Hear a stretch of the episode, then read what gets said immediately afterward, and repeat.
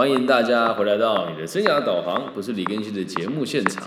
我们今天呢要跟大家分享的是阿德勒博士的《阿德勒谈谈性》的这本书哦。那来到了 EP 第三十九集，今天要跟大家分享的是梦与潜意识的关联。那如果前面几集呢你们还没有收听到的话呢，也欢迎大家可以用各种不同的方式来跟上我们这个进度啊。目前进行到第三十九集了，那我们就开始今天的节目内容吧。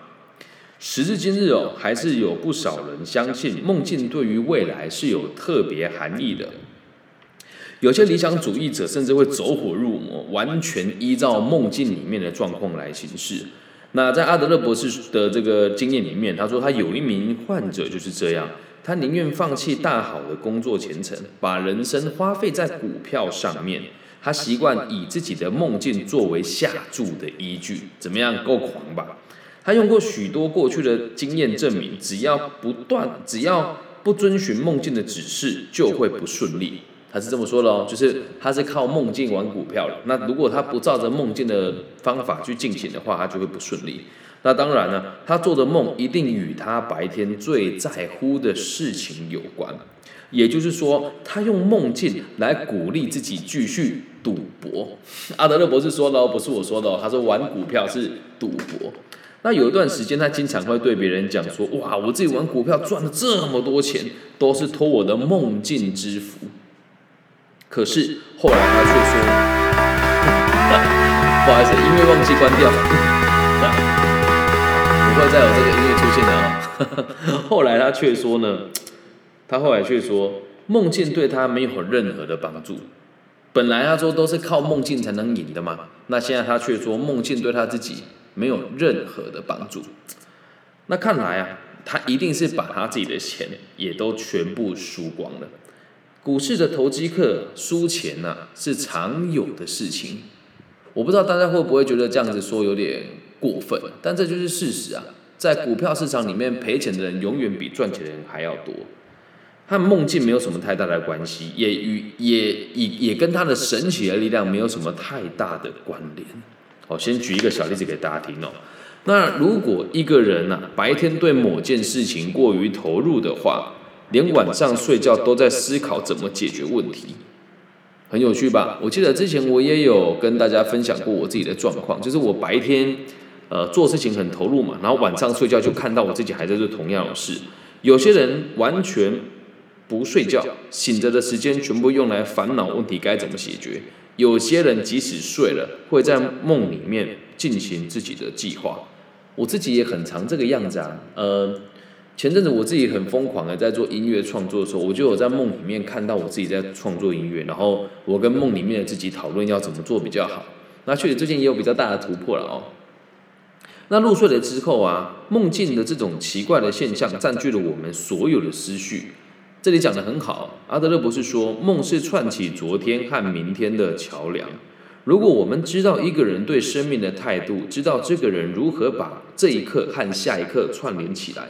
通常就可以了解这个人的梦中形成了特些的这个串联的机制，那梦境才能够成为判断的依据。换言之哦，换句话说，一个人对生命的态度就是梦境的来源。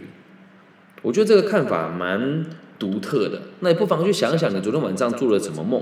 还有你每天晚上做的梦有哪一些？那书里面其实有举几个这个做梦的例子哦，但是我觉得很冗长，就没有举例了。那就跟大家分享我最近常做的梦好了，也很神奇哦。就是以前我常常梦到自己还在服兵役，然后明明就已经退伍了，可是却搭不到船，没办法回家。然后有一阵子是梦到自己开车的刹车突然坏掉。而最近的梦很有趣哦，我最近都会梦到我在开车，然后呢，我的刹车。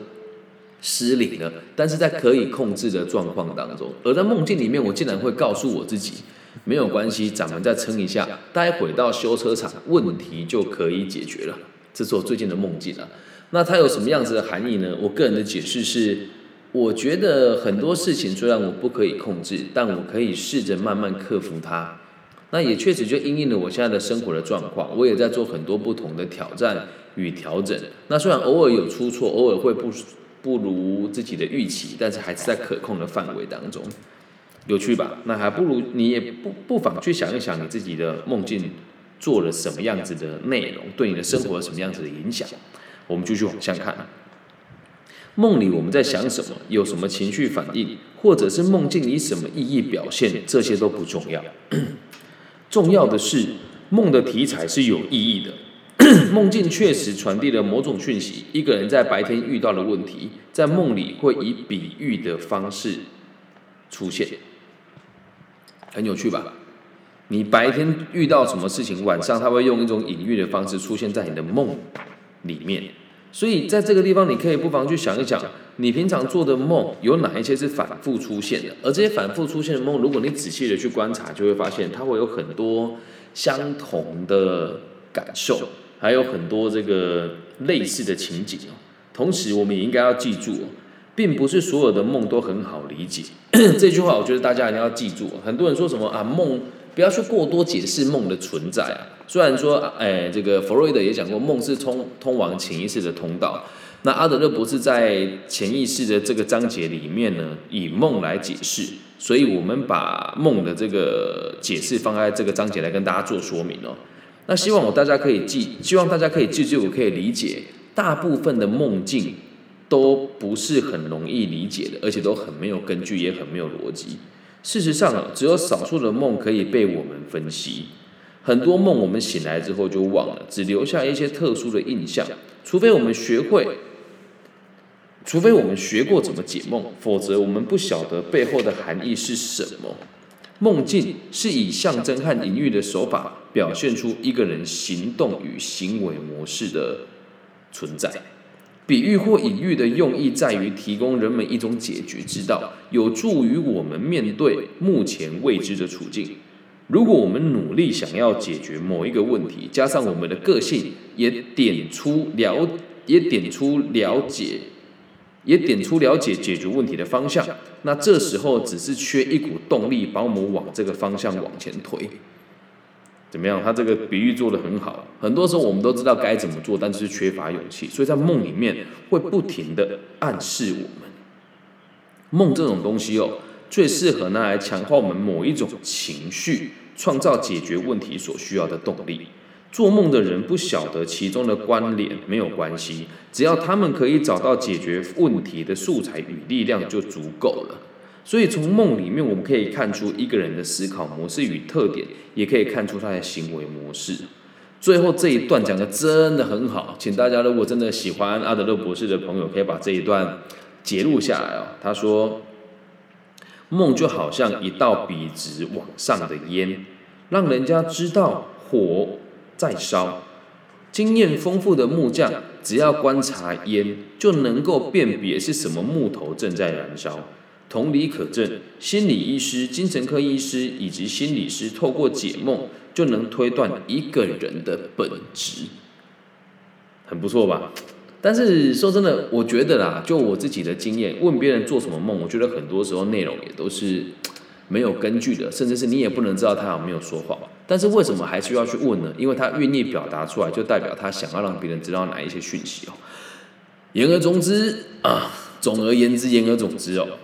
我们可以说，梦境除了代表一个人正在寻找解决问题的方法，也点出了问题的解决之道。社会意识与追逐权力这两大因素，在梦中会非常的明显，他们会影响做梦者与自身环境还有现实世界的关系。我知道这一章很晦涩难懂哦，但是逻辑上的概念跟大家稍微解释一下。阿德勒博士的意思是说，梦境这个东西啊，就是拿来连接昨天跟明天的存在，而我们做梦的内容啊，其实都来自我们每天的烦恼。那梦的种类有相当繁多，然后也有很多是不合逻辑的。但是只要和你的白天意志有这个相关联的存在的话，就代表着你也在梦里面试着思考如何解决这个问题。很有趣哈，所以你做了什么梦？如果你醒来之后，心里面那种感觉跟情绪还存在的话，你就可以知道这个梦是有含义的。所以在有含义的状况之下，再去回想这个梦，那才有意义。有时候我们会做一些很奇怪的梦，就没什么根据。就比如说，我不知道大家有没有这个经验，如果你有这个经验的话，可以帮我在弹幕里面帮我打个一二三哦。我会做梦，然后在梦醒的时候我会记得，但是过没多久我就什么都忘了。你有这个情形的话，帮我打个一二三哦。那我接下来跟大家分享几个我在梦境里面遇过比较奇特的事情哦。呃，第一个是发生在我十九岁的时候，我的脑骨瘤开刀，然后当时医生说是有这个手术风险的，那也才十八岁嘛，自己的抗压性就不是那么的好，所以每天都以泪洗脸，再加上当时和学校同学处的并不是那么的顺利，于是，在手术的时候。全身麻醉，应该大家很少有人有全身麻醉的经验了。我运气比较差，我这辈子全身麻醉的手术就做了一二三四五六次了。对，那在那一次手术期间，我做了一个梦，到现在想起来是很写实。以前会用，以前会用这种迷信的角度来解释这个梦境哦，但最近开始就这几年开始学习个体心理学之后，以个体心理学的角度来解释这件事情，就会发现它其实蛮妙的。我在梦里就像人家讲的濒死经验一样，我看到了一座石头做的桥，然后我在桥的起点，那地上是草坪，很漂亮的草坪，然后呃阳光普照，有蝴蝶有花，我还记得，然后还有好几棵大树，然后有中那个河的下面是一条，哎那个桥的下面是一条河，然后我就站在这里正在往前走。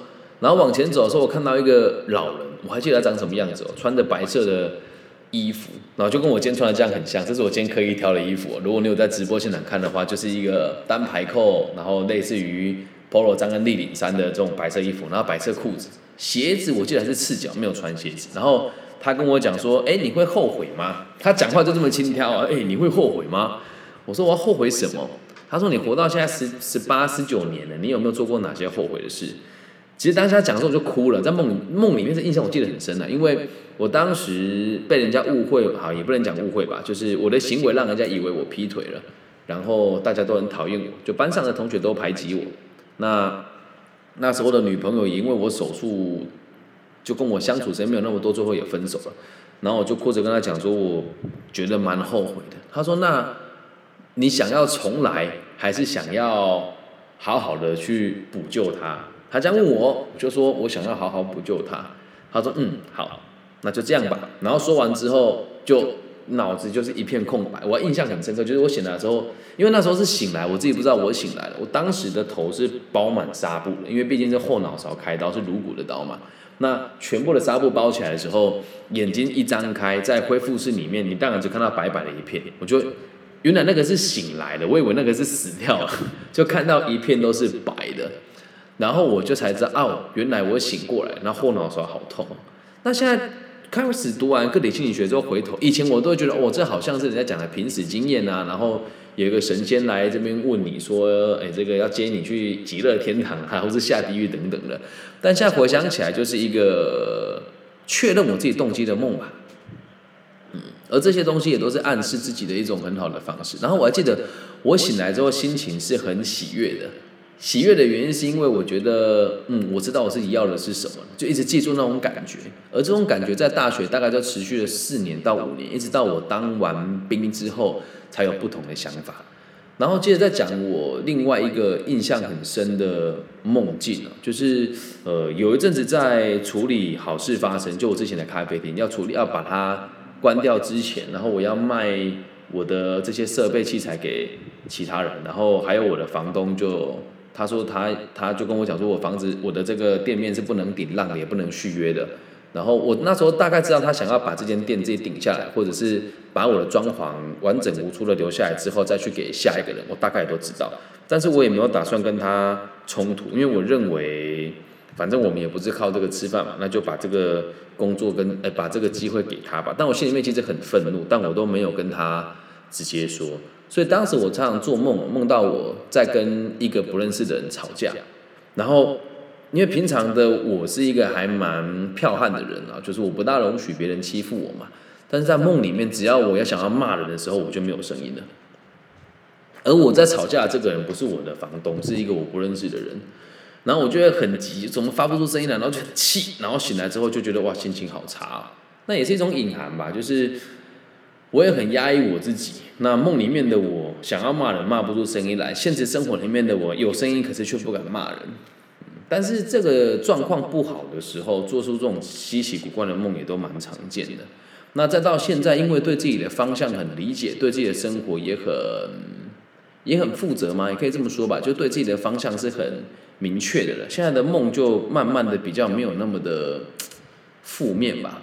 就像呃，我说我我现在做到的梦都不是什么失速坠落啦，还是什么呃突然被什么什么被鬼怪追啦，而是我在开车，而车子是可以被控制的。虽然它有一部分是失控的，但还在我的控制范围以内，很有趣吧？所以不如去想一想你的梦境里面梦到哪些东西，那现在的你正在遭遇哪些事情，好吗？个体心理学的一部分，用梦来跟大家解析和你的生活的关联。以上就是这一集全部的内容喽，希望大家喜欢。那如果你也喜欢的话，记得帮我分享、按赞加订阅。那本节目其实实行到现在也有。两年半快三年了，那最近在这个台湾的频道的排名一直节节后退，虽然我的流量是一直直线上升的，但也希望大家如果喜欢的话，可以帮我分享、按赞加订阅，分享给你喜欢的朋友。那也希望你们可以持续和我一起阅读个体心理学，我爱你们，大家晚安，拜拜。